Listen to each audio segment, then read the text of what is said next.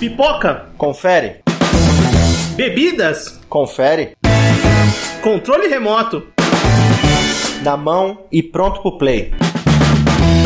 Então agora estamos entrando no Sofaverso. Muito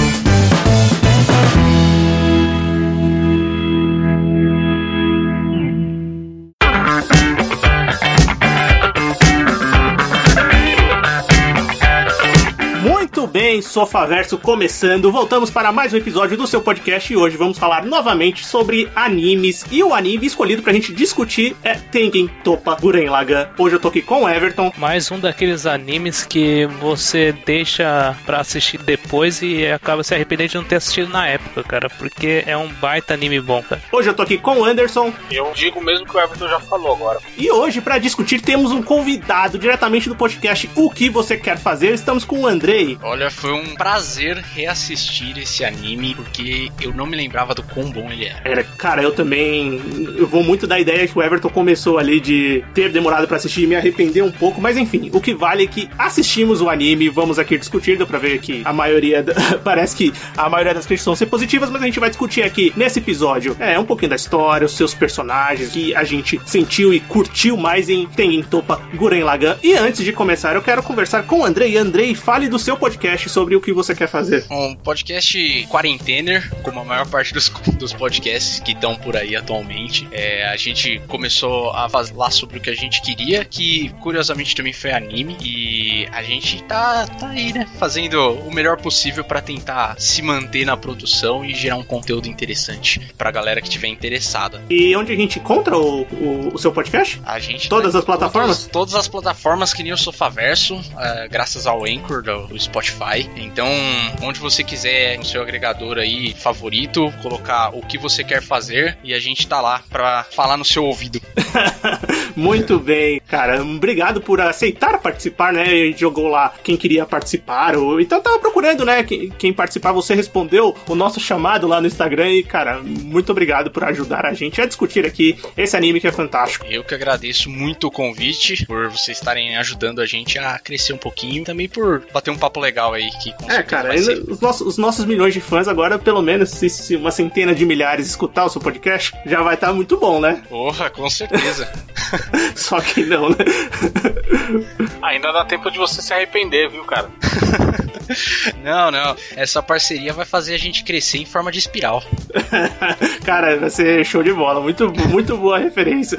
Bem, vamos começar então a discutir esse anime que foi lançado lá em 2007. Produção do estúdio Gainax, com 27 episódios. Passou originalmente na TV Tóquio de 1 de abril de 2007 a 30 de setembro de 2007. É, cara, 2007 foi um ano bom pros animes. Eu tava vendo, saiu coisa pra caramba. Naruto Shippuden come- começou em 2007. Saiu um anime que eu gosto muito. Agora vai ficar meio com um bloco final de recomendação que é Darker Than Black, que muita gente passa direto. Esse anime é muito bom. Claymore saiu em 2007. Afro Samurai, que passou na MTV, saiu em 2007. Hellsing Ultimate, que é, é, são os ovos do Hellsing contando a história original do mangá, saiu em 2007. É, Sword of Strangers, você já assistiu esse filme? É Maravilhoso. sensacional, cara. Fica a recomendação também, se vocês não têm conhecimento. Saiu em 2007, então foi um ano bom de lançamentos e saiu Guren Lagann, que, que é produzido pelo estúdio Gainax, como eu falei, o estúdio já famoso, né? Principalmente por Evangelion, né? Mas ele já tinha lançado um pouco antes o, o Furikuri, que também foi um sucesso estrondoso e também é uma recomendação de anime pra quem não conhece. E vocês, é, começando, vocês assistiram lá quando ele saiu em 2007? Não, porque a gente já falou na abertura, mas é, vocês lembram de quando ele saiu, de, de ter ouvido falar, de porque ele teve muitas críticas positivas na época. Eu sei que o acesso na internet não era, era, mas não era igu- igual hoje, né? A gente acho que já conseguia baixar os nossos animezinhos ali. É, era em R- RMVB ainda na época? Será? 2007, Anderson? Você sabe? Você lembra? Não, eu já, já, já consegui achar alguma coisa em HD, mas a maior Melhor, parte né? era comecinho do MP4. Mas enfim, já com a qualidade melhor, internet Sim. melhor, é, muitos fansubers por aí. Então, é, eu, eu acabei baixando naquela leva. Baixei Furikuri junto, baixei ele, baixei Darker Than Black, baixei uma série de animes e sempre ficou assim, ah, depois eu vejo. Eu tentar precisava ver aquelas obras menores primeiro, né? E esse aí acabou passando, o tempo passou e só consegui ver agora. Eu acabei assistindo um pouco depois, lá pra 2012, 2013, porque eu nunca fui muito fã de anime de mecha, e daí, como eu já sabia mais ou menos a temática dele, eu acabei enrolando um pouco pra assistir e acabei pegando só depois de um amigo meu me encher muito o saco pra eu, pra eu assistir, porque realmente mecha não era pra mim, mas, mas daí ele conseguiu me convencer de uma forma muito insistente. Bem, eu, eu também, eu lembro na época dos comentários, já tinham amigos que me falavam, o Jonathan Everton comentava muito do Gurren Lagann, eu falei, assiste, cara, é muito bom, muito bom. Mas acabei baixando um ou outro, assistindo o começo e, e, e, e largando, é, assistindo outras coisas na frente e ficou, né? Aí agora quando saiu na Netflix eu falei, vou assistir. E quando a gente resolveu gravar sobre o podcast, falei, aí eu tenho que assistir mesmo, né? E eu assisti pra gravar o podcast. E como o Everton comentou também, é, cara, é um anime que eu queria muito ter visto na época, porque com certeza é, ia causar uma sensação é, boa, e como causou agora, e ainda mais na época que eu era mais otaku, assistia mais anime, é, eu acho que eu ia gostar muito, assim como eu gostei agora pra assistir. É, bem, a história do Gurren Lagann é criada pelo Kazuki Nakashima e o anime é dirigido pelo Hiroyuki Maishi. Esses dois caras é, trabalham, continuam trabalhando juntos, trabalharam no Furikuri e agora trabalharam no Kill la Kill, que é o primeiro anime do estúdio Trigger, que foi um estúdio fundado pelo Hiroyuki Maishi quando ele saiu do Gainax. Ele já tinha trabalhado no Evangelho, trabalhando no Furikuri, enfim, já tava ali nos, no- em animes famosos. Esse foi o primeiro anime que ele dirigiu, assim como o chefe da parada toda. E muito das ideias dele, do, do amor por dele, do- pelos clássicos de animes, de, principalmente de mechas, ele trouxe pro Gurren Lagann, que é uma homenagem gigantesca e também um, um estilo é, que é muito característico. Mas antes da gente entrar nas impressões gerais, só pra falar que, o- como todo o, o, o anime é um anime original, né? Ele foi criado pra, para ser um anime, né? A, a Gainax faz muito isso, mas posteriormente teve o mangá, começou a sair mesmo em 2007, foi terminar em 2013. Teve dois filmes compilatórios que tem uma animação diferente, tem algumas cenas diferentes, o final é, é um tanto diferente do anime, não a, a história em, em si, mas a, a batalha. E teve light novel, tem jogo pra DS, tem mais uma coisa que você tava vendo, né, Everton? Nossa, o jogo pra DS é horroroso, não joga. Exato, é, ele foi criticado pra caramba pela jogabilidade na época. E tem o de PC também, que é outra bomba que dava problema de format... é, perder arquivos do computador. Tanto que a Samsung, que ajudou a produzir o jogo, tava mandando HD externo pra galera fazer backup. Jesus. Qual rumba? Foi um bagulho bizarro, cara. Era bizarro. Tem uns episódios especiais também, que são, acho que é Parallel Works, que é, que é tipo, é, muda, muda a animação, são histórias paralelas em, em meio que realidades paralelas também. Tipo um Animatrix. É, mais ou menos nesse estilo, com os personagens lá do Gurren Lagann. O Gurren Lagann ele também foi o, o primeiro anime da, da Trigger que teve essa estética e que depois perdurou por todos os próximos animes e filmes deles, né? É, pra caramba. Na verdade, é- ele é o pontapé inicial da cabe- na cabeça do Imaishi, o diretor, pra criar o Trigger em 2011, né? O Gurren Lagann saiu em 2007, é, e vai, passa em 2007, depois tem todas as coisas que estão saindo, e, a- e ele é o pontapé inicial pra ele criar o Trigger. É, e começar com Kill la Kill, enfim, aí depois tem... Na Netflix tem um anime novo lá, aquele BNA, vocês já viram? BNA, que tá aparecendo, to- pelo menos pra mim, aparece toda hora que eu abro a Netflix, ele aparece. Que também é do Studio Trigger, é um anime novo do, do- do Trigger. É, o Gurren Lagann, ele é toda uma estética e um pensamento dele, porque ele imaginava de animação e conduziu pro seu novo estúdio. E saiu recentemente também um filme que é de bombeiro, é, que é da Trigger, que o personagem principal é a cara do Kamina, é, que, que também é, é- é mais ou menos nesse mesmo estilo, também com os mechas. e Ah, eu acho que é o coisas assim. Promare, né? Alguma coisa assim. Esse mesmo, que também é uma loucura de LSD gigante. É, eu, eu não assisti, mas é, em pesquisas, dando uma lida, assim, eu vi que, que, que eles primeiro comparavam muito com, com, com Kamina e, e é do mesmo diretor, enfim, ele comentando, e sempre acabava voltando no papo da estética do Gurren Lagann pra conversar sobre esse novo lançamento dele. Mas pra gente começar a, a, a falar de fato, né, desse anime, quais são suas impressões gerais sobre Gurren Lagann? Vocês gostam do anime como um todo, não gostam? Porque o anime é um anime que, assim, que esse tem várias camadas, não camadas de filosofia, as coisas pra discutir, mas tem vários acontecimentos e ele tem as suas partes bem definidas, né? Dá pra gente falar, ah, eu gosto da primeira parte, gosto da segunda. Tem gente que divide dois arcos gigantes, tem gente que divide em quatro arcos gigantes. Mas impressões gerais, vocês gostam de Gurren Lagann? Eu gostei muito cara. Eu no começo eu não, não tinha me pegado muito nos dois primeiros capítulos e tal.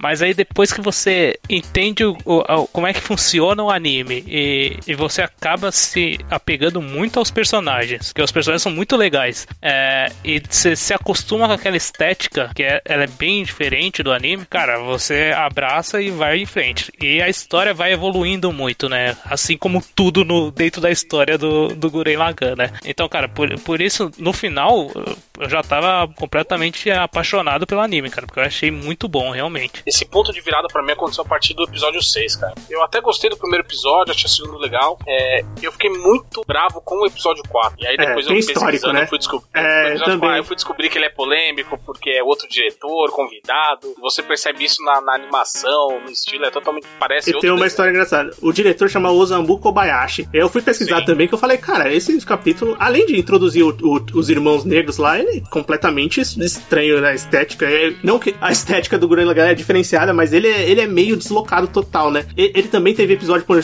saiu um anime, o Doro, Dororo, também fez bastante sucesso agora recentemente, acho que 2019. Tem no, no Prime Video. E ele também dirigiu um capítulo, também foi criticado. Cara, não sei porque ele insiste em fazer isso, mas ele é um diretor que ele faz muito isso. Ele dá muita ponta no, no anime dos outros, sabe? Tem um cara conduzindo, o cara falou: Ô, ô, Kobayashi, vem aqui, dirige esse, esse capítulo aqui, dá a sua cara, enfim. Eu achei que era um episódio pra, pra economizar orçamento pros próximos. Cara, gerou, isso Não, é gerou. o 16. Gerou Esse é o demissão 16. de diretor da Gainax esse negócio na época, velho, de, de reclamação de fã. Porque a intenção é que ele voltasse pra dirigir outros capítulos. E, puta, os fãs no começo do anime já boicotaram essa ideia. Falaram, meu Nossa, amigo, isso é não.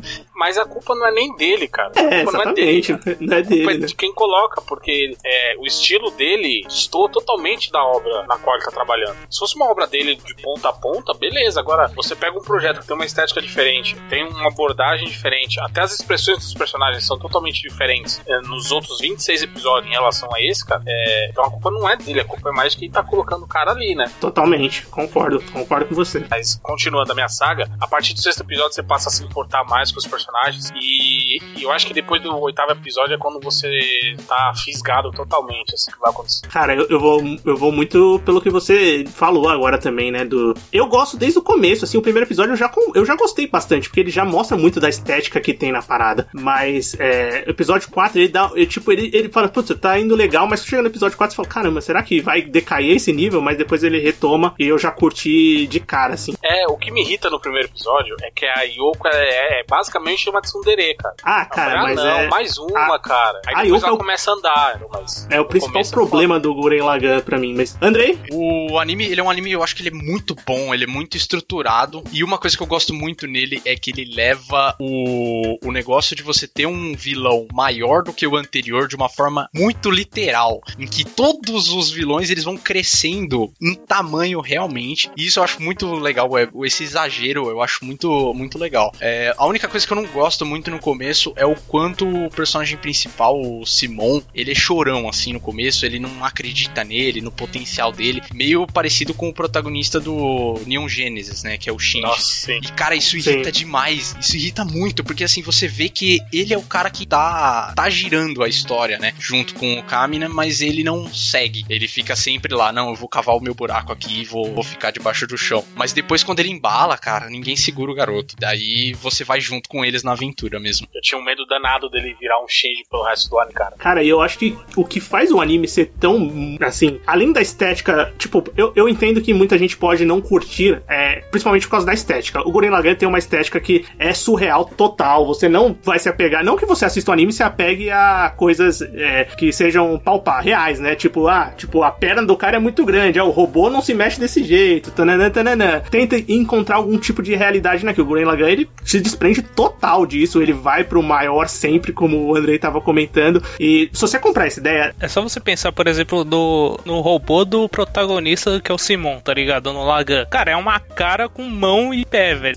é Tudo total, aleatório, tipo, tem mais- sabe? E ele tem É expressão, crack, né? velho. Conforme, conforme tá acontecendo as coisas, a, o- a cara do robô vai se mexendo e tendo expressão. Aham. Ela vomita, ela faz as coisas, né? Ela não é só um mecha, ela tem vida. Sim. Isso é uma coisa legal. Aí já mostra que não é, não é, não, não é o padrão sabe? É, então, isso, isso eu acho, achei uma quebra legal do anime. Porque se você trocar robôs e deixar só as pessoas, é um shonen pato, cara. Ele não fica caralho. preocupado assim, caralho, puta, esse aspecto técnico tem que ser 100% acurado, porque senão a pessoa não vai entender como que o ser humano tá dentro do robô. Não, cara, ele só tá dentro pra ser o piloto. O resto você não precisa passar informações 100% verídicas e precisas, sabe? Sabe uma coisa que eu acho muito foda e que muita gente ia falar, cara, mas isso não tem nada a ver? É, que é no terceiro episódio, o primeiro encontro do, do- do- da galera, né, dos personagens do Simon e principalmente do Kamina, com o Viral, que é o, o antagonista ali até certa parte do anime. E ele vai puxando a espada, e aquela espada não termina, e eles cortam a cena, tá ligado? Muita gente vai falar, caralho, mas a espada não termina, velho. Eu simplesmente corto a cena. Eu acho aquilo brilhante, cara, porque aquilo é Guren Lagann, velho. Ele, vai, ele pega muito daquela técnica de animar que é você puxa e retorce os modelos de personagem pra dar dinâmica de movimento, né?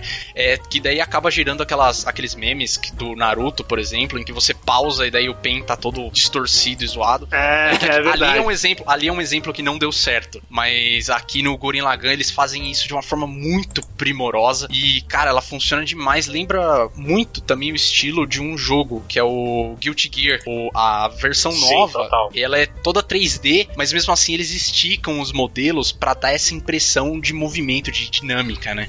Bem legal, por sinal, muito bem lembrado. E, e você estava falando do, do Simon como protagonista chorão e medo dele continuar é, a, a ser assim né, até o final da série. Uma das coisas também que faz com que você se apegue, além dos personagens incríveis que Green Lagann tem, é, é a evolução do protagonista. O, o, o anime é construído pra você ver a evolução dele de um garoto pro, supre- pro líder que ele vai ser lá no final. E ela é feita de uma maneira muito é, própria do anime. Tudo no, no Gurren Lagann é muito próprio. A evolução dele, você entende a evolução dele. E também, uma coisa que eu acho foda no Gurren Lagann é a evolução de poderes sem você precisar explicar muita coisa. A evolução de poderes, ela acontece porque ela tem que acontecer na batalha e você compra a ideia muito bem, cara. Ela funciona muito bem. Eles não precisam passar horas de treinamento pra evoluir os seus mechas ou evoluir seus poderes ou criarem golpes especiais. Elas acontecem no meio da batalha, que é quando eles necessitam. E, quando tem, e como tem batalha toda hora no anime, elas simplesmente acontecem e você compra muito a ideia, porque funciona muito bem. Evolução tecnológica, o Leron resolve, foda-se, tá ligado?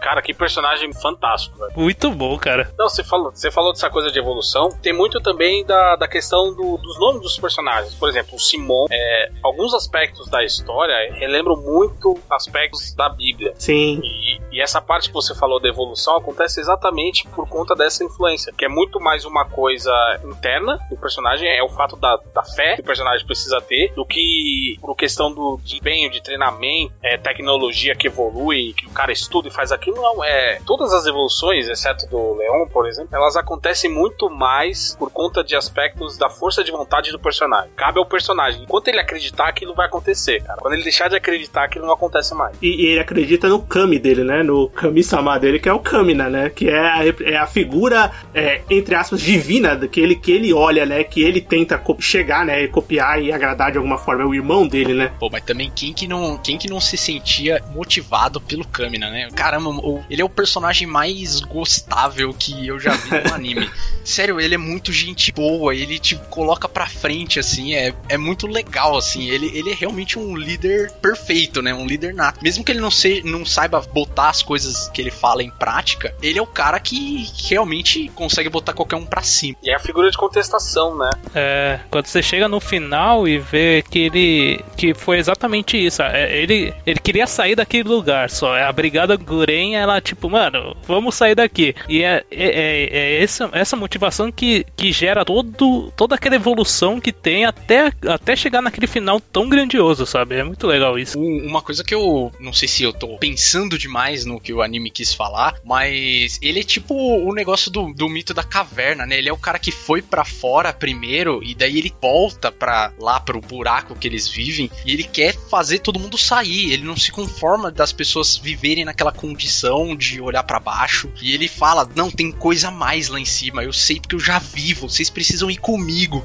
E daí quando cai lá os homens feras dentro dos, dos Guman, daí ele fala, viu, é isso que a gente tem aqui em cima. esse é o nosso lugar. Não, você não viu demais, não. É total isso, cara. E tem a questão da, da figura de um deus superior e a questão da Torre de Babel, porque você pode ver em certo momento da história e é, é bem definido que os humanos, que essa raça superior chegou onde, onde eles estão hoje, e os humanos sempre tentavam. O, o foco da- dos humanos era sair do buraco e tentar chegar à superfície. E sempre Sim. que elas chegavam, dava algum problema. Então, é, os humanos eles viviam em tri- tribos, em locais totalmente longe para que não ocorresse comunicação entre eles. Então, você não tá viajando falando a questão da- do mito da caverna, não. Tem, tem muitas coisas simbólicas dentro do anime. Tem pra caramba. E o simbolismo, ele é todo é, usado, né, pra você criar a sua história, né, criar suas, é, os pontos de partida, né, pra você entender o mundo e, logicamente, colocado todo num- numa estética que não fica uma, uma coisa simplesmente é, mais do mesmo, entendeu? Ele pega as coisas que já foram usadas muitas e muitas vezes, cria uma história muito nova, com, com tipo, eu assistindo hoje, em 2020, o anime, cara, se tivesse saído nessa temporada, seria facilmente um dos melhores animes da temporada, mesmo porque não se produz tanto anime bom hoje em dia, né? Mas ele é uma coisa que tá muito. que não se perde, não perdeu nada da- do, do tempo, né? De, de frescor, né? De novidade mesmo. Isso é o que marca o- se uma obra é realmente boa ou não, né? O teste do tempo. Exatamente, é o, o, o que discute muito de coisas do novo clássico, né? Vamos dizer assim. Se você inclui ou não uma obra como uma coisa que clássica que vai durar, que as pessoas vão reverenciar e vão olhar de uma maneira é, positiva, né? Mesmo com o passar dos anos. É, conversamos já um pouquinho, né? Logicamente, pra quem tá escutando o podcast, vão ter spoilers, né? Porque não tem como não ter spoilers. O anime saiu em 2007, como a gente falou, já devia ter assistido. Eu sei que a gente não tinha assistido até gravar o podcast também, não podemos recriminar vocês, mas vai ter alguns spoilers. Se você não liga, continua escutando. Se você liga, é, Pode ir pro bloco final. é, exatamente, pode ir pro bloco final direto, né, e assiste o anime. Mas, é, como eu falei, a história tem muita gente que pode dividir em dois grandes blocos, né, que tem o, o- o capítulo 16, que, que é um capítulo compilatório, né, então até o capítulo 15 lá a gente tem essa primeira parte, que é a luta contra os Homens-Fera, e a partir daí a gente tem um- um- uma passagem de tempo de sete anos e a história vira completamente. Mas muita gente divide, sim, por quatro pedaços, né, que eles são muito exemplificados pelas letras dos títulos, né, do- dos- dos episódios, né, Sim. do episódio 1 ao 8, quem escreve é o Kamina. Do episódio 9 ao 15 é a Nia. Do 17 ao 22 é o Roshio. E do 18 ao 27 é o Simon. Até o episódio 8, que é o episódio 8, que é o episódio que o Kamina morre, que é um episódio. é, Esse primeiro arco é, é para mostrar basicamente como é que funciona esse mundo. A gente comentou muito que, os, que no primeiro capítulo já mostra que eles moram naquele subterrâneo, que, que o Kamina quer ir pra cima porque ele já viu lá. E vai mostrar ele saindo de lá, começando a, a, a, mexer, a ter os, os Gumen. Vai ter o, o, o Simon acha o, o Lagan lá no primeiro episódio, né? E, bem, essa primeira parte é pra apresentar muitos personagens que vão ser a Brigada Guren vão aparecer. A gente comentou dos Irmãos Negros no episódio 4. No segundo, o primeiro episódio, a Yoko já chega e já leva eles até a outra, a, a tribo mesmo, né? A, a vila que ela vive e que tem outros personagens que vão é, ser guiados ali durante toda a história. Mas esse primeiro arco, ele já é muito impactante, é, tipo, de cara, né? Sim, principalmente pela morte do Kamina. Porque eu, eu pessoalmente não esperava, sabe? É, exigiu uma coragem grande ali do, do, do diretor, do, do Uhum. roteirista, pra jogar um personagem como Kamina fora, né, basicamente. Ali logo de começo pra... Mas é, é interessante também porque é isso que vai levar o protagonista, de fato, a evoluir, né? É. Ele não só joga ali pra, pra conseguir causar um impacto, ele, ele vai perpetuar uma série de eventos ali. E tudo gira em torno do Kamina até esse oitavo episódio, né? Ele praticamente é o protagonista da parada até o oitavo episódio, né? Porque, por exemplo, é, é, no começo, quando ele vai pegar o, o Guren lá, o, o, o Kamina, ele fala simplesmente, eu vou pegar esse robô pra mim. Ele simplesmente fala isso. E ele vai lá e pega, sabe? Então tudo que acontece é o Kamina falando, não, vamos pra cima, vamos, vamos destruir o tal cara, vamos pegar, eu quero pegar aquela, aquele navio lá pra mim. É isso. É, tudo se resume ao que o Kamina tava querendo pegar pra ele, sabe? Inclusive a Yoko que ele roubou do Simon. Pintava, pintava um climinha legal entre eles, mas daí não deu, né? Ah, eu acho que não, cara. A, a diferença de idade é visível. Nossa, é, é muito amor de criança mesmo, cara. É. A parte É a primeira do- da parte apaixonite, dela né? nem A tinha isso, apaixonite. É a É. apaixonite. cara. Nunca viu uma mulher na vida. É tipo você tá na quinta série e vê a, a menina do terceiro ano, fala assim, ó, como ela é linda, vai me dar cheiro, Nossa, cara, não vai. mas eu, eu não lembrava, eu não lembrava a quantidade de fanservice que tinha nesse. em- com relação a Yoko, cara. É, o Eti, o Eti é bem desequilibrado, é muito, né? É muito forte, eu não, não me lembrava. Eu, eu lembrava que tinha o lance dela, tá, tá totalmente sem roupa em todos os episódios, basicamente. Mas eles dão uma enfatizada bem forte no It, né? Cara, bastante. É, eu acho que até eles param de fazer de uma. Assim, depois de uma parte, mas. Mesmo porque a Yoko, cara, eu acho que a Yoko, é como ela aparece na história como uma personagem que vai levar, é mais uma membro do time, é, ela é muito desperdiçada e ela vira, ca- acaba virando só isso no, no Guren Lagann. E, e, e uma. E, e o beijo da morte também dela é bem complicado, porque todo mundo que ela beijou no anime morreu. Nossa. inclusive, inclusive o segundo beijo eu achei super aleatório. Nossa, quando ela, quando aquele outro cara lá que eu esqueci dos irmãos negros, eu acho que é Kitan, não é? É, Isso. Ele dá o beijo nela, eu falei assim, ué, da onde veio isso? É verdade, mas que, é, eu acho assim, como um todo, que a Yoko é desperdiçada no anime, cara. É, pelo que ela trouxe no começo e posteriormente como o arco dela evolui. Ela funciona como uma fonte motivadora, mas não é. Mas depois de uma parte não é mais, né? É, ela acaba sempre sendo sendo sempre a, a sniper que dá o tiro quando alguém vai levar um golpe. É a única coisa que ela faz, ela dispara um tiro pra, sei lá, tirar a mão do, do mecha que tá dando a porrada em alguém, e daí depois ela não faz mais nada. É, total. Acho que, tipo, podiam ter pensado melhor no- no- na, na inclusão dela num- com mais importância na história, né? Porque esse, desse primeiro arco, até que ela funciona ali na, na, na função dela, né? Mas o Kamina, ele- como a gente comentou, ele rouba é, a cena e dá pra falar do arco dele tipo, rápido, né? Porque simplesmente ele aparece nesses, esses oito capítulos porque ele morre ali. E a gente já eu, eu gosto do Guren Lagann é, porque ele tem, além de ter muita ação, as batalhas são grandiosas desde o começo. Tipo, não tem é, é, deixar a bata- maior batalha pro final. Ela sempre tá acontecendo, eles sempre estão colocando pitadas da história e estão introduzindo os personagens. Então a gente, a gente falou que apareceu o, o Viral, que é o rival deles, né? E não deve ser E é mera coincidência literalmente, esse nome, né? o nome dele é um anagrama pra rival. É, exatamente, não deve ser mera coincidência. Ele aparece lá Não, no não episódio é. 3. Aí no episódio 5 a gente tem o episódio do Roshio que vai aparecer, o episódio do Roshio, que é um dos episódios que eu mais gosto desses oito primeiros episódios. Eu gosto do episódio que o Roshio aparece. Porque não é um é episódio que não tem muita episódio. ação, mas ele é muito, muito bem construído, né? Uhum, ele é muito bom esse episódio. Sim, e de novo, a, a roda que faz a história mover é o Kamina, porque é o cara que tá tentando trazer a luz pra aquelas pessoas. É, Tem aquela coisa do total, Deus né? cara, é, do livro sagrado, da aldeia que só pode ter 50 pessoas, etc. E ele fala: não, tem, tem coisa lá em cima, sabe? É, Total, cara. Eu, eu gosto muito desse episódio do Roshio como personagem, assim. é, por mais que você vá odiar ele no segundo arco, cara, eu acho um personagem dos um dos melhores personagens do Guren Lagann em termos de arco, assim. Eu acho que o arco dele é sensacional. E ele aparece aqui no quinto capítulo. E a partir do sexto, a gente começa a con- conhecer mais o mundo. A gente sabe que eles vivem e lutam contra esses homens feras, mas a gente não sabe exatamente como tudo funciona. Aí depois a gente descobre que tem lá os seus quatro generais e tem o Lord Genome, que é o, o líder total. Zeppelin, né? Que é aquela cidade. É, Tepelin, cara. nos céus, né? É Tepelin. É Tepelin. Nossa, eu tô com Zeppelin na cabeça, é Tepelin. E, e- e a gente já. E, porra, a partir daí você já sabe que eles vão lutar uma hora com os quatro generais e vão lutar com o líder. Você já sabe qual que é o Isso é uma caminho que o outra anime coisa vai que o anime seguir. quebra de expectativa, porque você fala, beleza, ele vai enfrentar esses quatro, o, o maior deles é o último. Não, cara. Antes da metade do capítulo ele já enfrentou os quatro, já enfrentou o chefão da porra toda. Você fala, caralho, o que mais vai acontecer, cara? É, antes da metade do anime, exatamente. Tanto que chegou o episódio Cara, é, 16. é exatamente eu essa assim, sensação será que que, tipo, tem alguma coisa? É porque aí você já sabe que tem até o episódio 27. Mas quando você chega no 16, você fala, caramba, já acabou a história? O resto é o quê? É só filme? É, é focando nos personagens? E na verdade o 16 ele prepara a gente pra tudo o que vai acontecer. Eu, particularmente, honestamente, pra quem não tá afim de ver os 27 episódios, pode assistir o 16 e depois assistir o top 7 que vai dar na, na mesma coisa, na prática. São quase É, na prática, é. Já adiantando, Sim. eu prefiro a segunda parte em relação à primeira. É, essa é uma boa discussão, mas é. Então essa primeira parte, como eu falei, já introduz a história, né? E quando a gente chega no episódio 7 e 8, é, que vão resultar na morte do Kamina, é, é uma batalha já com um desses primeiros generais, né? E o nosso personagem, que até agora tinha pintado como um dos principais, ele acaba morrendo nessa batalha. Então aí já é a primeira quebra grande é, na história que nem a gente tava conversando. E assim, são episódios 7 e 8 sensacionais de batalha, tipo,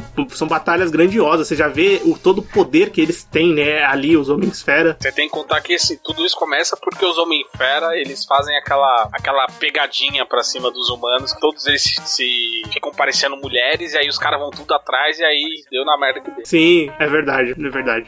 é verdade, justamente. Tudo, tudo partiu de uma pegadinha. Mas, cara, é, eu achei que em animes, principalmente em animes, eu ainda não conseguia me surpreender muito. Porque, querendo ou não, animes às vezes tem as fórmulas bem manjadas, né? É um ou outro que a gente acaba assistindo. Principalmente eu deixei de assistir muito porque a qualidade caiu, né? Muita coisa era produzida e é muita coisa parecida. Quando eu assisti o, o Ren Lagan, chegou nesse pelos 7, 8 e o Kamina morreu, eu me surpreendi pra caramba, velho. Pra caramba. É uma coisa que eu não esperava. E eu não tinha conhecimento nenhum de que isso ia acontecer. Série te engana. Porque aconte- acontece aquela cena Exato. do, do ataque pra cima dele, e aí ele tá caído e todo mundo acha que ele morreu, e daqui a pouco ele levanta de novo e você fala: Não, beleza, ele vai, ele vai vencer no final, vai ficar muito machucado, vai passar o resto do anime na cama. Ele vem, dá um suspiro final, dá um golpe final, vai embora e morre. Aí você fala: Como assim, cara? Vocês não deram esperança pra gente? E antes Exato. disso, antes disso É já tinha, ele também já tinha levado um outro golpe que você acha que ele já, já É. meio que foi pra vala. Só que dele volta, ainda, ainda dá um discurso lá pro, pro Simon, dá um soco na cara dele, fala Ah, pra esse ele soco é levantar. emblemático também. E daí depois que vem esse segundo, é, depois que vem esse segundo golpe, e daí depois ele volta de novo e acontece tudo isso aí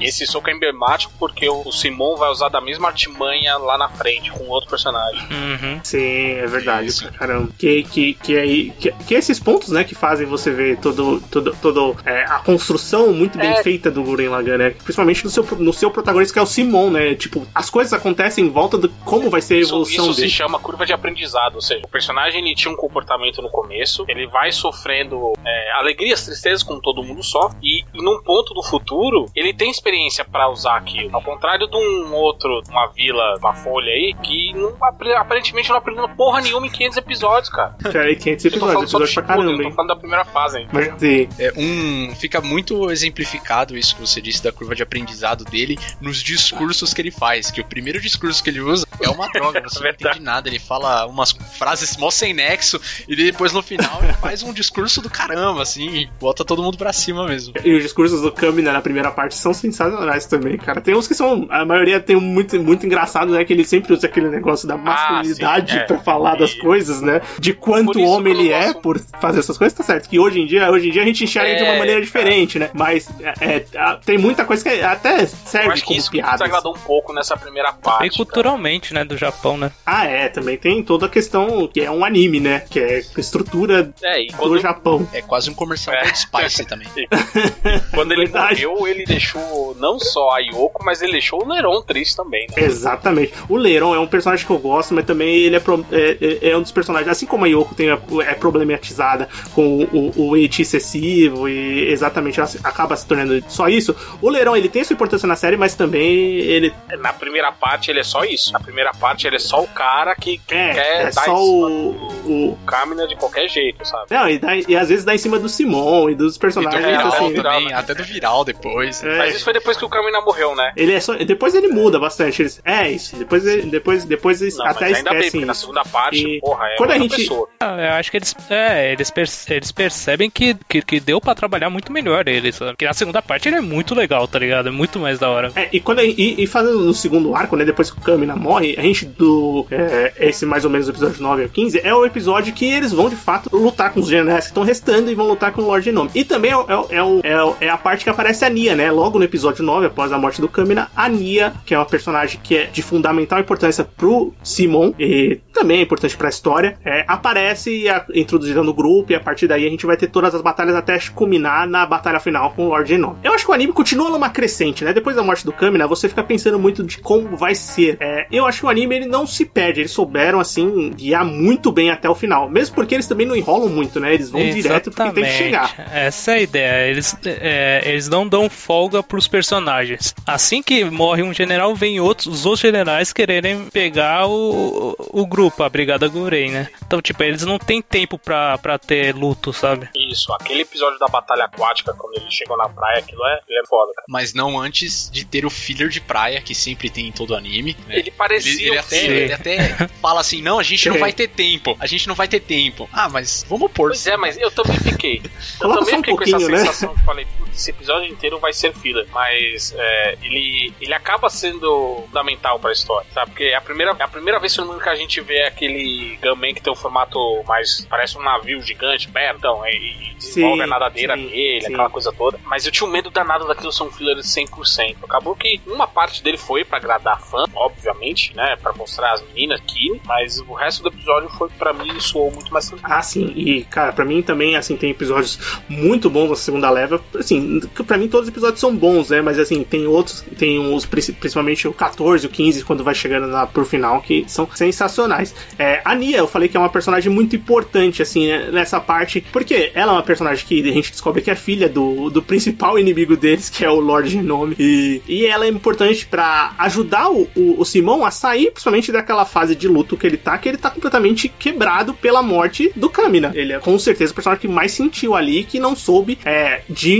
imediato dar a volta por cima. ela ter entrado na, na brigada e ter trazido o Simon de volta é muito bom, porque ela era a única que não teve nenhum contato com a Kamina. Então, ela não tinha como ter esse mesmo luto que todo mundo ali tava tendo e não conseguia verdade. se ajudar. Então, ela ser um elemento externo que tá sendo inserido ali traz um ar novo para não só pro Simon, principalmente pra ele, mas pra todo mundo que tá ali. Cara, eu acho que isso é um ponto fundamental. Você coloca um personagem novo, ele é, tem que apresentar ele, apresentar as motivações dele, por que que ele tá na história, e funciona muito bem. É tipo, é, logicamente, o Simon encontrou ela porque sim, encontrou ela porque sim, mas funciona muito bem pra história. Cara, e, e, cara, pra mim é um dos melhores episódios do anime é o episódio 15 pra mim. Não sei o que vocês acham. Eu acho a batalha final, quando a gente tem todas as lutas com generais são legais, você vai assistir. É, uma coisa que eu comentei com o Everton também é que se esse anime tivesse sido dublado e passasse, eu sei que ele não é da época, eu acho que não, né? Se ele passasse lá na Band Kids, uh, ele e dublado lá na época que passou El Hazard, tem Shimuyo e Buck, um monte de anime. Se ele tivesse passado no Brasil dublado, esse anime É. tinha estourado, velho. Porque ele é ação Sim. o tempo inteiro, cara. Personagens cativantes, ação o tempo inteiro. Esse anime tinha feito muito sucesso. Tinha a figurinha dos, dos, dos Gunmen a, a, rodo, tá Ia ligado? ter brinquedo pra cacete, cara. Só ia ter que tirar o et, tá ligado? Mas, É, vai ter, Ah, ia mas ter que lá, censurar eu isso, acho que né? ainda dá Mas, tempo, cara. Não tem. Lá pra frente o Simon não faz aquele golpe que acerta o passado e tudo. Acho que ainda dá tempo. Então, cara, eu acho que é um anime que com certeza tinha estourado. Porque ele tem essas sequências de batalha o tempo inteiro acontecendo, as coisas com os personagens, as batalhas acontecendo, que funciona muito bem. Quando chega lá no episódio, é, todos os episódios, né? 13, 14, 15, que eles estão enfrentando generais um a um. é, e quando chega no final do episódio 15, pra enfrentar o, o Lord Genome,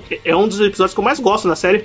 Primeiro, porque a animação de batalha daquele episódio é espetacular, cara. É um negócio assim que era muito bom, mas ali já tá em outro nível. Eu, eu gosto muito de como eles animam o Lord Genome. Porque você percebe que ele é só rabisco, né? Ele não tem a forma completa. Aí depois você. Eu, eu, eu, pelo menos eu entendi assim que ele já tá no nível de poder da espiral, que a gente vai conhecer isso só na segunda parte, que ele não tem nem mais forma, ele é, ele é energia pura. Ele é Deus. Basicamente, né? Ele, cara, ele é. E, eles animam ele de uma forma diferente, justamente pra mostrar que ele tá num nível de poder diferente também. E o, o, o Gunman dele é. O Gunman, né? Deve ser um. um- mais um Lagan, sei lá. É, cara, é, é muito bonito. Acho que é o design, um dos designs que eu mais Como o gosto. Andrei falou, ele lembra muito pra mim Justice, que é o chefão do primeiro Guilty Gear. É. O- e ele é também a prova de que os quem tá pilotando não de fato pilota, né? Só meio que coloca a vontade lá e o Gaman que faz tudo, porque ele fica de braços cruzados dentro do, do mecha dele lá e mesmo assim o robô fica destruindo tudo. É verdade, cara. E, cara, que as a batalha é sensacional de- desse episódio. E a resolução da batalha também funciona muito. É, A cara, profecia é muito bom, cara. Tipo, você terminar a luta contra um vilão e ele manda uma profecia, aí você já fica, hum, isso com certeza vai ter alguma, algum, tem algum objetivo, sabe? E aquilo que a gente tava. Que eu, que eu tava falando com o Everton. É. Que você chega no episódio 15, você tá assistindo e fala, caramba, e o Anderson comentou também aqui, vai acabar o anime. Por que, que tem tanto episódio depois?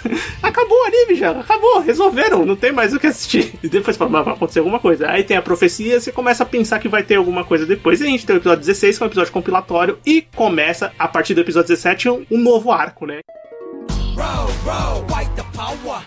Tem um- uma passagem de tempo de 7 anos, se eu não me engano, são 7 anos. Sete anos. Cara, primeiro, primeiro que você olha, eu não sei se vocês pensaram assim, você fala, caramba, eles vão aplicar porque a sociedade se desenvolveu tão rápido e com tanta coisa em sete anos, tipo, é muita coisa. As cidades tem, são hiper futuristas. Eles explicam, porque os, aí a gente vai conhecer toda a, a parte dos espirais e dos anti-espirais, né? Que, que, que é o que move o segundo plot da série. Vocês gostam, é, o Anderson já, é um dos que falou que já gosta mais do segundo plot, mas Everton, Anderson também e Andrei, vocês gostam mais mais do segundo, da segunda parte do que da primeira? Ou vocês gostam igual? Ou gostam mais da primeira? Você tinha falado, isso pode gerar discussão. Pra mim não gera, pra mim a segunda parte é muito melhor que a primeira, tá ligado? Principalmente por ela se assumir mais termos da história, focar mais na história do que ficar com essa baboseira de ah, faz hate aqui, faz fanservice ali, faz eh, piadinha tosca ali, não sei o que. Não, na segunda parte, vamos embora que o buraco é muito, literalmente, é, eu ia falar mais embaixo, mas é muito mais em cima, sabe? A parada é, envolve só planetinha, um, É. um negócio de escala universal. Então, bom que eles focaram direto na história. Eu acho que. É, é, então, eu acho que isso. é, Ele abrange é, mais. é, Tem uma história mais legal. é, não, não deixa de lado a questão das, das lutas, sabe? Porque toda, todo capítulo também tem luta, sabe? E, e a escalada de loucura, de surrealismo também, tipo, não, não não é menor, sabe? Ela aumenta de uma maneira muito sensacional, sabe? É por, por isso que eu, eu pessoalmente acho bem melhor a segunda parte. É, e como o Vinícius falou que aparentemente o Lorde Genome seria o grande chefão. E aí, nessa volta, no final do episódio 17, no final do episódio 17, você descobre que o cé a cabeça dele, o cérebro dele tá sendo preservado ele, tá, ele virou um biocomputador, cara. Você fala, porra, quer dizer, o cara, o cara não era nada. Cara, é muito, é muito genial essas coisinhas, velho. E eles ainda retiram a, a personalidade dele pra ele não É, tentar isso é fazer muito nenhuma bom, gracinha. É, e você gosta mais da segunda parte também, André?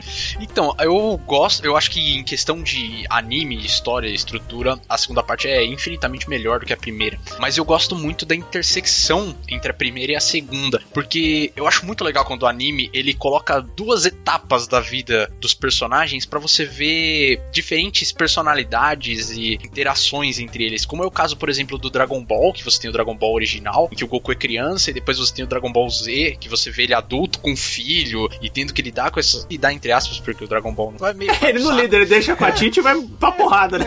mas eu acho legal. Piccolo é o pai que cria, né? Ou se não do Naruto, né? Que você falou no começo que saiu o Naruto Shippuden. É legal você Sim. ver eles mais velhos, com outras responsabilidades. Eu acho legal quando o anime faz isso, de colocar o protagonista criança ou mais novo e depois um pouco mais velho, tendo que lidar com outras coisas, né? E que é, o, no caso, o começo dessa segunda parte, que é essa parte de governo. É uma história que não daria pra se desenvolver na primeira parte, né? De forma nenhuma. Ali, e daí eles encaixam isso, dando esse salto temporal. É, e esse encaixe é feito do ponto de vista agora dos títulos do Roshio, né? Que é um personagem que, que era quem pilotava o, o Guren Lagan junto com o Shimon é, a- depois que o Kamina morreu. E agora ele é o cara que tem que tomar as atitudes ali políticas da parada. Porque depois de sete anos, eles são. Eles não são mais a brigada Guren revolucionária que não tem o apoio de ninguém. É, agora eles são quem comanda a cidade, né? O país, seja lá o que. O, o planeta Terra em geral, assim, vamos dizer assim, talvez a gente pode pensar ali. É, que eles são quem tá na frente de tudo, né? Que tem que comandar esse novo mundo que eles criaram, né? E o, o, e o Simon não é o cara pra isso, né? O negócio dele é entrar no Gurren Lagann e lutar. Agora o, o Roshio é o personagem que tem que tomar as atitudes ali políticas da parada. É, então uma coisa interessante, o próprio criador, ele, cara, ele, ele era um cara que gostava muito de animes de mecha, tal, de mangás de mecha, e ele abertamente ele se inspirou e tem muitas homenagens disso durante todo o anime. É, primeira parte, a gente tem mais parte do Mazin- Mazinger Z, do Garen Robor, que, que são animes que são focados na batalha dos robôs ali, em montar as pecinhas, um robô junto com o outro. E nessa segunda parte, a gente tem uma parte muito mais politicagem desses animes de mecha modernos, né? Gundam e os outros muitos que saíram na, na, na consequência deles. É, ele falou que ele tem- tinha muito essa ideia na cabeça de homenage- homenagear todos em certa parte do anime. E essa segunda parte, ela vai muito disso, de contar a história agora posterior, né? Entender o que, que o Lord Genome fez, contar a história do novo inimigo deles e também essa primeira parte com o Roshio é muito a parte da politicagem, de mostrar muito o lado dele agora ali como um líder é, e tomando atitudes que fazem quem tá assistindo odiar ele, né? no começo dessa primeira parte. Sim, é muito porque você fica naquela. Pô, mas ele deu um golpe de estado, tá ligado? Porque o, o Simon era o, era o chefe, o comandante supremo, e, e ele foi lá tentar resolver a parada lá com o Guren Lagan e acabou ocasionando um puta acidente na cidade. E no final o Rossio ele determina a pena de morte Pois pro, é, né, pro cara? Simon. sabe? Enquanto isso, se, se o Michel Temer soubesse disso, ele não tinha mandado uma carta pra Dilma. não, definitivamente não. Mas o, o interessante é que a sementinha disso foi plantada lá no episódio de introdução dele, mostrando como que ele vivia. Como ele era manipulado, né? Sim. Sim. E daí, e daí a- as atitudes dele é, são totalmente um espelho do que o líder que criou ele é, fazia. Tanto que depois ele vai ter uma conversa com esse líder e ele é o único que elogia as escolhas que ele fez. E, cara, pra mim o arco dele é um dos mais bem definidos no anime, assim, que você enxerga muito bem como ele. É, é... Mas, cara, você pode concordar ou não com a atitude que ele toma. Eu acho que é bom você não concordar com as pessoas que dão golpe de Estado.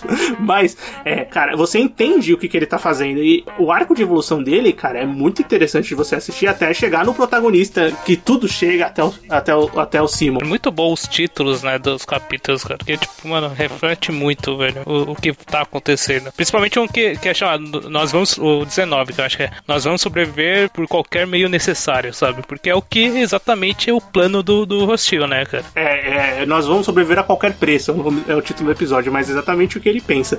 Mas quando a gente começa a entender também essa segunda parte da história, a gente, o Lord Genome tinha dado a, a, a, a previsão dele, né? O, a previsão apocalíptica dele. E, bem, o, o é o cara que entende isso de alguma forma, mas antes, no episódio 18, que, que é Conte-me os segredos desse mundo, a Nia é a porta-voz dos, dos anti-espirais pra falar o destino da humanidade, né? O Lord Genome tinha lá da previsão dele, era o quê? Quando a Terra chegasse um milhão de macacos, né? é, a lua ia cair sobre eles. Era Exatamente. alguma coisa assim, não era? É. E a gente descobre essa raça que, da, do, do- da galáxia, de outra galáxia, que, que, que são os anti-espirais, os humanos são os espirais, né? Os humanos, os homem-feras e outras. é, a gente descobre que tem outras populações em toda a galáxia que estão também é, coagidas, né? Por essa raça anti-espiral. E eles têm esse. essa. E, e os seres humanos chegaram, né? Nessa população de um milhão. Aí é a partir daí que você tem que começar Isso a tomar atitudes. também né? o comportamento do genome lá na primeira parte e por que qualquer manifestação de pensamento ele eliminava a pessoa. Tem aquela cena da Nia que ela aparece numa caixa e aí você vê diversas outras caixas e foram diversas outras Nias que começaram a manifestar esse pensamento e ele jogou fora exatamente por causa disso. A partir do momento que ela conseguisse manifestar algum tipo de consciência, provavelmente ia ter algum tipo de reviravolta na história em relação aos humanos e a esse poder espiral. que era um poder que assusta os anti-espirais, né? Por isso que eles é, reprimem eles. E a primeira parte, né, que eles chamam lá, puta, como eles chamam? Que é o primeiro plano, que é que a lua, que quando chegasse um milhão, a lua ia cair, porque a lua não é a lua, né? É um- uma arma, né, deles pra, pra destruir a Terra, né? Então eles têm, o, o Roshio age pra você impedir isso, né? Eles chamam de Mugan, que é,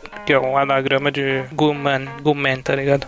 E essa, e essa parte, ela tem as suas batalhas, assim, mas ela não tem batalhas, assim, é, pelo menos, assim, eu não, não lembro, posso estar comendo bola, mas grandiosa. Você fala, puta, essa batalha, batalha mesmo é muito foda. Não da batalha, o que funciona muito bem nessa primeira parte do Roshio é a história mesmo sendo o terreno contada, sendo né? preparado. É, exatamente, o terreno sendo preparado, muito bem. Só uma parada que é bem interessante da, da apresentação dos anti-espirais é que todos os mechas e tudo, basicamente, que tinha aparecido antes até esse momento, tinha rosto, né? Tinha uma forma que, de certa, de certa maneira, lembrava ah, um humano, dava uma personalidade. Agora, os anti-espirais, eles são todas formas geométricas e abstratas, é, mostrando que eles tentam rejeitar ao máximo essa parte espiral, né? Como se fosse essa humanidade Sim, ali total. que eles colocam. É verdade, é, tipo, são formas totalmente diferentes que você pode até pensar em, em influência de Evangelion, né? Principalmente mais pra, mais pra frente, de que aqueles os anjos do que aparecem no Evangelho são de formas totalmente diferentes, é, aleatórias, né? As coisas bem diferentes um do outro. E aqui também eles, eles optam pra criar os Mugans, né? Os anti-espirais de formas muito diferentes, né? Tem essas dos que aparecem, que são gigantes, né? E depois vai ter aquelas mãos e as caras que são os que eles vão enfrentar mais pra frente. Eu acho que tem muito de, de inspiração ali e de homenagem, né, pro Evangelion também. Nossa, pode crer, é verdade. Bem, é, quando a gente chega. É, o, o, Roxo, essa parte do episódio 17 ao 22 é o episódio, é a parte final, o arco final é, enfim, é, com as letras do nosso protagonista do 18 ao 27 do Simon, que é de fato as batalhas finais, né? Pra você vencer os anti-espirais, né? Agora é batalha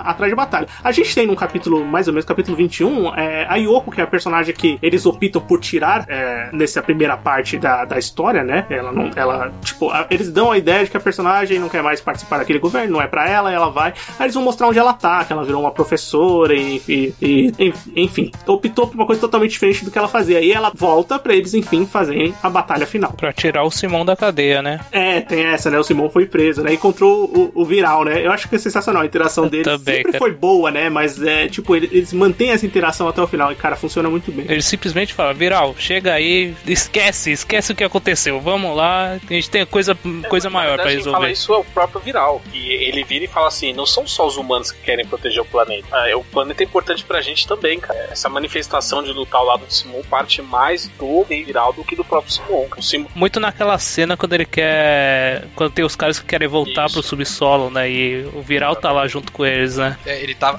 ele tá protegendo as pessoas que querem É. viver, né? Ele não tá nem protegendo só o- os homens fera. Não, totalmente. Bem, é, agora essa parte final é basicamente porrada interplanetária, né? Tipo, não tem muita conversa. É, vão ser as frases de efeitos e vão ser eles brigando, né? As lutas com, com as raças antes, com a raça anti-espiral, né? Tem também um toquezinho de Interstellar em 2001 ali, né? Quando eles estão viajando no tempo, indo pra aquele Exatamente. espaço lá. Sim, eles começam a introduzir várias coisas assim que são. É, que nem eu falei, eu, tipo, o Guren ele coloca as coisas, as coisas evoluem muito rápido, eles evoluem principalmente quando eles precisam nas batalhas e eles colocam es- essas pitadas de, de. Cara, aquela bomba de probabilidade eu acho a coisa muito sensacional quando passou pela primeira vez, cara. Muito bom. E o fora que eles ganham o Yamato, né? Aquele, aquele navio na É, nave espacial. total lá. referência, né? total. Isso é fanservice. E, bom, e, e, e, e o, e o começo do. É, e o começo da, da- do Guren Lagann é que você. Que, que é o Simon, né? A primeira cena do Guren Lagann é o Simon com o, o Buta. O Buta a gente não falou dele, né? Mas o Buta tá na série inteira também, que é o bichinho dele, topeira lá. Porco topeira. É uma. Porque ele passa a série inteira ali só como bichinho fofinho, bonitinho. É, exatamente. Até ele tem uma forma e tem uma energia é, espiral muito forte, né? Aí nessa, nessa, nessa parte final, com a batalha com os espirais, a gente tem a batalha o tempo todo e a evolução dos poderes dele, deles é, E também a questão de perder o- a- os companheiros da Episódio brigada, 25, né? cara. É, são as É, batalhas episódio definitivas, né? O, o roteirista resolveu fazer a limpa em todo mundo ali, né, cara? Tem uma de Porra. George R. R. Martin. É. Saiu riscando só. Cara, ele, ele, tipo, todos os personagens que a gente tinha conhecido, que eu acho que o Guren Lagann, mesmo ele não dando, lógico, tem, tem os personagens principais que eles criam os arcos mesmo, Simon, Kamina, a Yoko, o, o Roshio, mas tem os personagens da brigada que sempre estão aparecendo e você se apega de alguma maneira com eles, que os personagens são interessantes, né? Tipo, eles estão lá o tempo inteiro, estão aparecendo, você se importa. É, e desse episódio 25, que acho que 24 ou 25, 25, que a maioria vai morrer, você fala, caramba, é, valeu a pena a jornada deles, né? Mas é impactante da mesma forma. É, principalmente a do, do Kitan. Daí ele pega, ele leva a broca do, do Simon pro, pra destruir aquela máquina de densidade lá do universo. Sim, distorce o exatamente. espaço.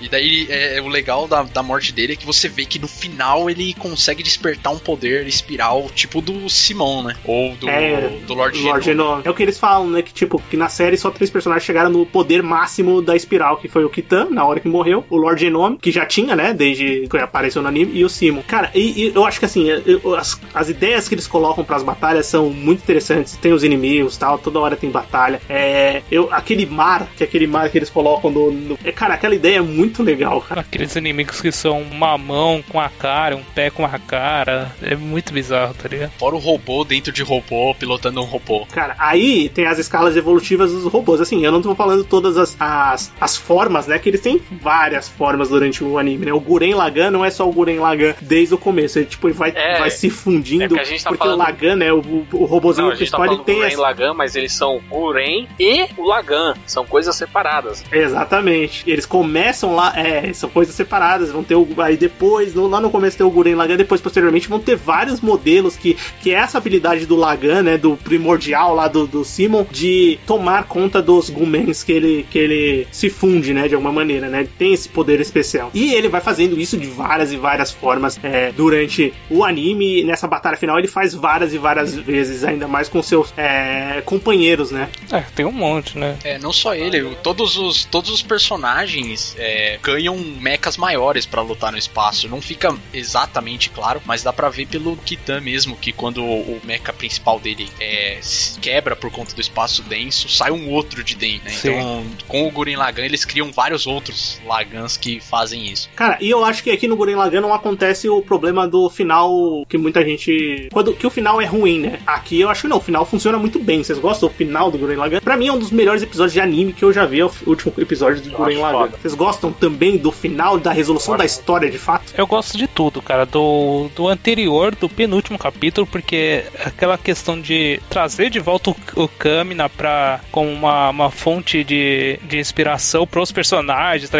você já tá muito dentro da história, você já gosta dos personagens. E, tipo, mostrando que cada um tá disposto a, a enfrentar aquela batalha é muito foda, tá ligado? E quando eles chegam no final, no- quando eles chegam lá no último capítulo, onde tá a Nia, né? Que a questão principal dessa última fase é salvar a Nia, né? É o que o Simon quer fazer, cara. E eles chegam cada um numa broca, velho. Aquilo eu falei, puta, isso é muito bom, cara. É, não, só ia falar da coreografia que você tava falando, das lutas. É, cara, essa é a coreografia de luta mais legal que tem no anime. Tipo, eles começam a jogar galáxia como se fosse Shuriken, sabe? É, cara, isso é espetacular. Isso é sensacional. É uma escala de poder, assim, que poucos animes usam, né? Tipo, tem esses animes que usam os, os personagens com escala de poderes grandiosas, né? E aqui também é uma escala de poder, assim, animal, é gigantesca, cara. Quando ele pega as galáxias e joga. E, cara, a sequência final da morte do, do anti-espiral Mor lá, o que eles estão enfrentando, é uma das melhores sequências que eu já vi em anime de luta, assim, uma luta de luta, uma sequência de batalha em animação, que vai um mecha saindo do outro até a resolução final. Aquilo é sensacional, cara. Eu fiquei arrepiado assistindo esse negócio, juro por Deus. Aquela cena é um absurdo, cara. Cara, e quando você pega o. Eu não sei se vocês chegaram a ver, eu não assisti os filmes, mas tem as cenas é, modificadas. Essa, essa é uma das cenas que eles mais modificaram na nova animação dos filmes. Eu não sei se chegaram, alguém chegou a ver. É, é muito legal a do filme também. Só que a resolução é diferente. Acaba com o Simon batendo na mão mesmo no, no, no bicho anti-espiral lá. Mas, cara, é, vale a pena assistir também a ideia que eles fazem. Eles criam um, um, um Simon gigante, assim, de energia. Aí vai tendo a modificação de sair um mecha atrás do outro, até sair só o Simon e lutar com, com, com o anti-espiral. É, um- é uma ideia diferente, mas também é legal. Eu gosto mais da do anime, mas essa também é bem legal. A animação é, tipo, sensacional também. E os arcos são fechados muito bem, né? A gente tem é, a vitória. a- E, a, e a ideia do anime é, é diferente de outra de, de ideia de outro anime da Gainax, por exemplo, o Evangelho, de que a humanidade não tem salvação e que é, os anti-espirais eles estavam com medo que a humanidade tem uma energia de transformação tão rápida, né? Os espirais, os humanos têm uma energia de transformação tão rápida que eles queriam reprimir eles pra eles que não destruíssem tudo, né? Pra eles não causarem a espiral Nemesis, né? Que eles chamavam lá, que é tipo a destruição total. E a ideia é de que os humanos conseguem controlar e que, na, na essência, eles são bons, né? Eles vão fazer coisas boas, né? O evangelho é totalmente contrário, né? Os humanos vão destruir tudo, né? Então você tem que acabar com eles. E aí o anime termina com essa ideia boa, né? Positiva pra cima, como é, o eu anime ia todo falar é, isso, né? cara. Como o anime inteiro é bom e Evangelho é, não é tudo isso. Evangelho é bom pra Ah, caramba, não, não dá, cara. cara. Olha lá. Merda, Evangelho pra mim se perde naquelas questões. Uma coisa que o Guren Lagan não tem, eu acho bem legal. Essa questão que tem que ser filosoficamente profundo, porque tudo tem que ter um sentido. Ah, sim, é. Que tenha, quanto a isso não tem problema, mas que faça bem feito. E é pra mim onde o Evangelho peca, pisa no tomate bonito, assim, que é tudo muito raso, sabe? Mas enfim, isso é papo pro outro É, cê- é. Aliás, temos um episódio de Evangelho no Nerd Patriarca, né? Temos um episódio sobre Evangelho. Quando o Evangelho saiu na Netflix, a gente gravou um episódio do Nerd Patriarca. Se quiser escutar, a gente Muito coloca bom episódio, por sinal, principalmente porque eu não tava lá pra reclamar dessas coisas. Ah, é, isso foi Certeza. o ápice do episódio. Mas é, quando a gente termina o anime, de fato, a gente tem ali aquela. Também tem mais um time skip mais rápido, né? Só pra mostrar as consequências de tudo lá, eles mais velhos, e você entender muito como funcionou a parada, né? Que, que é aí que entra a verdadeira característica do Liron, porque ele não envelheceu um dia. É, Cara, você- é bizarro isso. Eu pensando, será que ele não é humano, velho? Só faltava. Ah, esse é, uma, esse é o maior mistério. O primeiro era o. Quem que era aquele velhinho lá, o Coco, mas daí o dele explica depois, né? Mas É, o Liron verdade. não envelhecer, que que é isso? É, o Viral também não envelhece, mas a gente sabe que é porque ele virou imortal, né? Ele ganhou um corpo novo e tal. É, a cara. imortalidade. E, bem, vai mostrar o Liron, vai mostrar o Hoshio, vai mostrar o Viral, vai mostrar a Yoko, vai mostrar o, o Shimon, que optou por não ser mais o, o líder supremo, né? Mas é, a, a mensagem final do anime, que ele encontra lá o seu, vamos dizer assim, é, não, não vai ser o sucessor dele, quer dizer, eu acho que não, né? Mas a ideia, né, de que ele tá passando o bastão, né? E ele tá com o olho com a espiral, né? Então ele tá no nível máximo de poder, mas ele já não tem mais é, a batalha a, a, a travar, né? Já, já batalhou o suficiente. A mensagem é super positiva no final do anime, né? É aquela, né, cara? Você ser comandante supremo dá muito trabalho. porra, O cara, Porra, o cara pra caralho. É, o- e a gente o percebeu cara que o Simon não batalhou pra queria isso. cacete, trabalhava embaixo da terra, salvava, aí perdeu o irmão, aí depois perde um monte de gente, perde a mulher que ele ama. Cara, pra quem que ele vai viver essa vida? Puta, eu ia falar isso, né? O, fi- o final de novela que tem também, né, cara? Que é o casamento, velho. É verdade. Pô, e o casamento triste, né? Eu, É, cara. eu não entendo. Todo, vocês entenderam ali que todo mundo já sabia o que aconteceu? Não, ninguém Não, sabia. só né? o Simon. Só o Simon, é, só né? o Simon, só o Simon que sabia. Só o Simon, né? Que, é, que ela já tava com o tempo contado, né? Que é mais uma morte do anime, mas essa é uma morte ah, mais bem digerida, né? Pelos personagens, vamos dizer Não, assim. essa não já- foi em batalha. Essa já é explicada lá no começo dessa segunda parte, quando não, Lá na no batalha, começo né? da segunda parte quando explica a origem da Nia, que ela é ela é intrinsecamente ligada com, com a força anti-espiral. Então, o que acontecesse com a força anti-espiral aconteceria Se nela. você destruir a força anti-espiral, né? É, exatamente, é verdade. É muito. É, é explicado lá, você já consegue pegar. Mas eu gostei da resolução que eles fizeram pra mostrar ela indo embora, cara. Ficou Bacana, bonito, cara, bem, Ficou bem legal. pra cima, assim, como o, o anime terminou. Não, eu só queria fazer um adendo que eu não posso deixar de passar batido, que esse anime ele é tão bom em muitos aspectos, e tem um outro que, que me tocou também profundamente, que são os iCats, que são aquelas saídas e voltas de intervalos que tem no meio do episódio. São Puta, 54 eu ia falar isso, imagens velho. É diferentes. maravilhoso isso. São 54 imagens diferentes. Pra quem tem interesse no YouTube, tem vídeo que compila todas. Isso, exatamente, porque é, todo anime, toda produção japonesa tem essa imagem de saída bloco e entrada de bloco. E aqui nenhuma é igual a outra. Sim, e, e combina com muita coisa. Se você Ah, é. pesquisar Guren Lagan, fans, fan art, o que tem? Tem arte do Mario, tem arte do Metroid, tem arte da porra toda, cara, no estilo do, do anime. É muito bom, velho. Ah, que legal. E a trilha sonora que, que toca também é muito boa. Ela, ela aquele roll Ah. roll fight the power, né?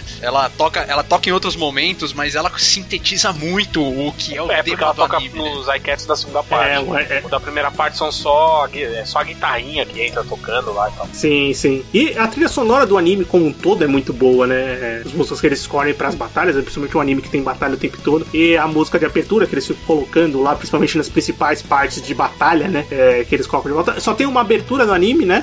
Só tem uma abertura no anime, se eu não me engano. O final que muda, né? Final que muda, que é basicamente igual, mas muda, né? Só muda as animações assim, mas é basicamente a mesma ideia, né? De preto e branco e tal, as coisas assim. Muito bem lembrado, Anderson. Pra gente finalizar, acho que deu pra gente conversar bem sobre, sobre o, o Guren Lagann. Cara, é recomendado demais pra quem não assistiu. Sei que tomou alguns spoilers, mas acredito que tem muita coisa pra assistir e a jornada vale demais você assistir é, essa animação que é bem diferente é, de muita coisa que é produzida até hoje e com certeza tá marcada, vai ficar. É, muita gente vai continuar consumindo e comentando é, esse anime, não só pra quem gosta do mecha, né, do anime de mecha. Ele, pra mim, transcende isso, já é pra um anime é, é, muito, muito bom, vale a Pra pena quem você gosta de assistir. anime bom, não, não de apenas um estilo. Você gosta de anime bom, É. tá recomendado. Exatamente, muito recomendado. Bem, vamos pro bloco final? Vamos. recomendações, críticas e o que mais vier à nossa cabeça agora no bloco final. Muito bem, bloco final do Somaverso começando. Agora é hora da gente comentar uma coisa que a gente assistiu, que a gente leu, que a gente escutou, qualquer outra coisa que você queira trazer pro debate. E vamos conversar com o convidado, Andrei? Bom, é, eu acho que o- a minha recomendação vai ficar com um anime que tem um estilo muito, muito é, parecido, assim, não em questão de traço ou de temática, mas pelo feeling que ele traz. É um filme animado pela Madhouse que chama Red Line. Ele é um anime de corrida, é, então ele é um filme, na verdade, é animado e bem curtinho, acho que deve ter uma hora e meia, duas horas aí no máximo. E cara, a animação dele é muito, muito, muito boa, é bem parecida assim com esse estilo do, do Gurren Lagann, de você ficar retorcendo os personagens. Ele dá uma sensação de velocidade boa demais, é, mas ele é bem simples, ele só trata da corrida, é uma corrida, ponto, acabou. Só que ele dá um gostinho de quero mais, ele tem esse universo com criatividade, assim, que você vê que cada personagem, cada design é, esbanja é, criatividade e tem ali uma intrínseca naquilo. E, cara, é muito, muito gostoso de assistir, muito legal. Cara, eu assisti esse filme hoje. Olha só, ainda bem que eu falei antes, porque daí não dá pra roubar. Cara, eu assisti esse filme hoje, é muito bom, muito bom mesmo. É, cara, combina muito pra quem curtiu, aí, principalmente a estética do Gurren Lagann. A temática é totalmente diferente, mas, é, cara, combina muito pra quem gostou da estética e do tipo de animação, assim, frenética, né? O negócio é frenético, não para, toda hora tá acontecendo alguma coisa. E fica também a minha recomendação. Eu vou falar outra coisa aqui, mas fica também a minha recomendação pra você assistir Headline, que funciona muito bem. Já que eu comentei também, eu tinha pensado no Headline, mas já que a gente falou desses, desses animes e muita coisa que saiu em 2007, né? É, eu vou falar. Uma das minhas recomendações é de um anime que saiu em 2007, que é o Dark and Black, que a gente comentou ali. Mas assim, eu, eu reforço a recomendação porque é um anime muito bom, cara. Eu, e eu queria que mais pessoas tivessem assistido ele. Porque, cara, é um anime. É, se eu não me engano, é da Madhouse também. Bones, Estúdio Bones. É não, mentira, é da Bones, é do Stone Bones. E, cara, é um anime que conta a história lá do. É um, é um mundo que abriu um, um, portal, de repente, na América do Sul, e a partir desse, desse portal as pessoas começaram a ter habilidades especiais. Só que para ter essas habilidades especiais, as pessoas têm que pagar um contrato. Então, qualquer tipo de contrato. Ou a pessoa tem que. É, tem um que tem que comer um, maço, um cigarro para ter o poder dele, tem um que tem que contar umas moedas assim em determinada posição. Assim, as coisas mais surreais possíveis, mas os poderes são bem legais. Mas é um anime, cara, que tem uma história de investigação e, e, e tem um personagem principal que é um, um, um, assassino, né, Everton, que vai atrás uhum. desse, de, desses, de, desses, dessas pessoas que têm essas habilidades, que funciona muito bem. E tem animações de batalhas, assim, incríveis. O anime teve a, a primeira temporada em 2007, depois ele vai ter mais uma temporada, se não me engano, 2009, um pouquinho pra frente, assim. Mas eu recomendo a primeira temporada, que é sensacional, velho. Vale muito a pena assistir. Anderson? Cara, a minha não é de anime, mas é, é uma parada que eu vi é, da Netflix também, que assim, cara, eu falei, como que eu não tinha visto essa coisa antes? Chama-se O Monstro do Monstro de Frankenstein. É um, fal... Mano, é um falso documentário é, estrelado pelo David Harbour, de Stranger Things, filme da Viva Negra, onde ele interpreta, ele interpreta o David Harbour Jr., ele mesmo, e aí a, a história conta ele encontrando uma fita perdida do pai dele, que tentou fazer uma adaptação do Frankenstein pra TV, e é um negócio surreal, porque ele interpreta ele, o pai, o avô, e é um, é um negócio assim que você fica meio perdido e é muito doido, cara. Mas é, é muito legal que mistura um documentário fictício com uma história de amor do monstro e tal, cara. E 32 minutos você assiste assim rapidinho, o bagulho é muito bom. Eu já fico. Mas é uma série? Tem quantos episódios? Não, é um episódio. Ah, um, um, um episódio de 32, 32 minutos, só isso. Cara. Entendi. Tipo, só curta. Isso. Isso, hum. e, e, é tudo. E é muito bom que tem algumas passagens quando vai mostrar ele como ator de teatro. É tudo mal feito, mal filmado, sabe? Dando a ideia bem tosca, assim, da, da época do pai dele, cheio de caras e bocas e tal. E é muito incrível, cara. E é, e é uma história surreal, muito engraçado. Eu gostei bastante. Falei, cara, como que um negócio desse passa despercebido e ninguém fala? Não, eu nunca tinha ouvido falar. Na Netflix nunca tinha aparecido para mim como destaque nem nada. O Everton comentou um dia comigo e até tinha até esquecido até você falar agora de novo. Cara, eu tinha assistido ele. Tipo, é que ele saiu logo depois do, da terceira temporada do Stranger Things, né? Bem pouquinho é. tempo depois. E eu assisti na época, porque tava lá, eu falei, ah, mano, tem 32 minutos, deixa eu ver. Mano, eu achei muito da hora, porque é, é muito surreal, tá ligado? É muito surreal, é muito bom. E aí tem algumas participações do Alfred Molina, do Michael Lerner e tal. Mas o David Harbour aqui, cara, ele rouba a cena, até porque ele faz a maior parte delas. Mas é, é, é divertido, é inteligente, é bem humorado. Então, cara, é um, é um programa desconhecido que vai agradar bastante. Pra fechar, Everton. Cara, eu vou recomendar um anime também, que é o que, eu, Muito bem. veio na mente, que é o. É bem um anime assim, mas uma, uma coleção, uma série animada, tá ligado? Sem ser aquele estilo clássico de anime, né? Que é o, o Yami Shibai, que eu não sei se vocês já ouviram falar. Já. Ele é uma série de. que é, tem quatro minutos cada capítulo e ele conta uma história de terror japonês em cada capítulo. E cada, tipo, e é sempre uma animação meio estática, meio. É, vai variando a cada temporada e cada capítulo é uma história de terror japonesa. Então, tipo, é bem legal, você assiste muito rápido, porque são 4 minutos cada capítulo e são tipo 12 por temporada. E, e cara, eu, eu, recomendo. Tem algumas histórias que são toscas, tem algumas que são bem bizarras, você fica meio. Uh, japonês é meio maluco, mas é, é legal, cara. Tem no Crunchyroll?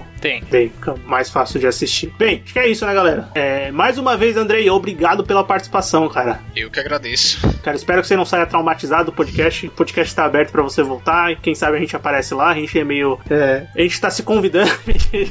ah, o Vinícius é especialista não, em fazer isso. O convite tá muito mais do que feito. Obrigado pela participação de verdade. Todos os links do o que você quer fazer vão estar tá aqui, né? Vai ter o, o link da, pra onde você consegue soltar o podcast. E segue vocês nas redes sociais, né? Você tem só no Instagram? Vocês estão só no Instagram por enquanto? A gente tá só no Instagram por enquanto e a gente tem o e-mail, mas ninguém manda e-mail atualmente, então. Ah, mas não, não custa Instagram. nada, não custa nada, não custa nada. Pode falar o e-mail. É, o que você quer fazer pode, arroba gmail.com. Se quiser mandar um e-mail aí, relembrar a época de trocar carta com a gente, a gente responde. é, mas no direct é mais fácil, a gente tá lá. É, então, mas eu também aqui no, no, final do Sofaverso, a gente sempre fala do nosso e-mail. E teve o Vini Costa que a gente comentou no último episódio de Dark que mandou um e-mail muito legal pra gente. É, acontece, viu? Pode acontecer. Vai, vai, que, vai que. E se você quiser também escutar o Sofaverso, continuar escutando a gente, é, a gente tá em todas as plataformas, podcast é, de podcast, tá no, sof tá no Sofaverso. A gente tá no Sofaverso, obviamente, o nosso podcast tá no Spotify, Deezer, Google Podcasts, no seu agregador, você colocar Sofaverso, você vai achar a gente. Você pode escutar o podcast também no site sofaverso.com.br. E se você quiser conversar com a gente, a gente tem as nossas redes sociais, você pode encontrar a gente no Twitter, Sofaverso, Instagram, Sofaverso. Pode mandar e-mail, podcastsofaverso.gmail.com. Conversa com a gente. A gente também tem um grupo no Telegram, se você quiser conversar com a gente, trocar figurinhas durante a semana. E, enfim, entra lá no grupo do Telegram, tá o, tá o, o, o link de convite aqui no post e a gente se encontra no próximo episódio. Valeu, galera. Falou. Valeu. Você pode fazer o que quiser, mas se possível, faça em casa. Muito bem.